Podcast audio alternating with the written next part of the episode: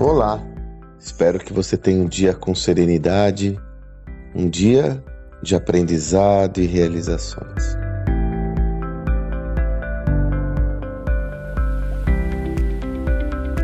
Sempre tenho dito por aqui que o esporte de alta performance traz lições importantes para o mundo empresarial, já que estamos falando de ambientes com características muito similares sobretudo para quem busca um desempenho extraordinário, um ambiente com muita pressão, com muita cobrança, um ambiente que requer muita disciplina, foco, olhar, eh, necessidade de fazer diferente, um elemento fundamental é que todos os atletas de alta performance tenham um espaço para desenvolver seu motor 2, fazendo diferente, improvisando, criando novas perspectivas para se diferenciar. Não à toa eu aprendo muito com esportes de alta performance e sempre que eu tenho oportunidade, eu sou um diligente aluno quando eu estou com essa turma. Essa semana tive a oportunidade de participar de um debate, um talk, com três atletas do tênis. O Marcelo Demonier, duplista, top 100 do mundo, em duplas. A Luísa Stefani, medalha de bronze na última Olimpíada, na dupla feminina. E o Rogério Dutra, Rogerinho, que também já foi o melhor brasileiro ranqueado em simples, né? E aí nós estamos conversando e é interessante que na fala de todos existe uma perspectiva central para exemplificar, para mostrar uma das lições mais importantes do êxito da trajetória desses esportistas, que é o acreditar. O acreditar.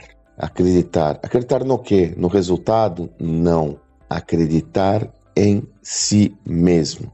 Essa é uma unanimidade. Todos eles são incontestes em afirmar que chegaram onde chegaram porque acreditam em si mesmo. Porém, também existe uma segunda dimensão que anda paralelo e é interdependente dessa, que só por meio dessa perspectiva é possível você ter um resultado efetivo com a sua crença em si mesmo, que é o preparação. Se não existe a preparação, não há como você acreditar. Os dois elementos são integrados, porque quanto mais você se prepara, mais você se sente autoconfiante, mais você sente que está pronto e pronta para a batalha, mais você acredita em você mesmo.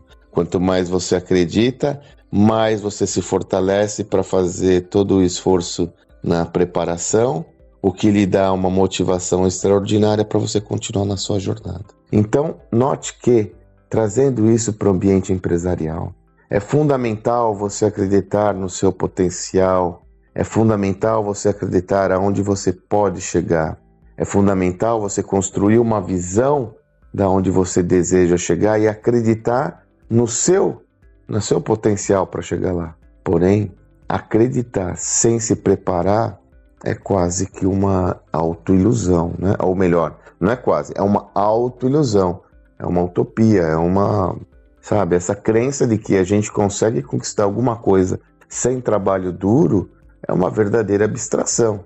Na realidade, até em algumas situações você tem a, imposição de um trabalho duro e não chega onde você deseja. Então há uma razão aí sim simétrica entre atingir seus objetivos e a sua preparação, esse trabalho duro.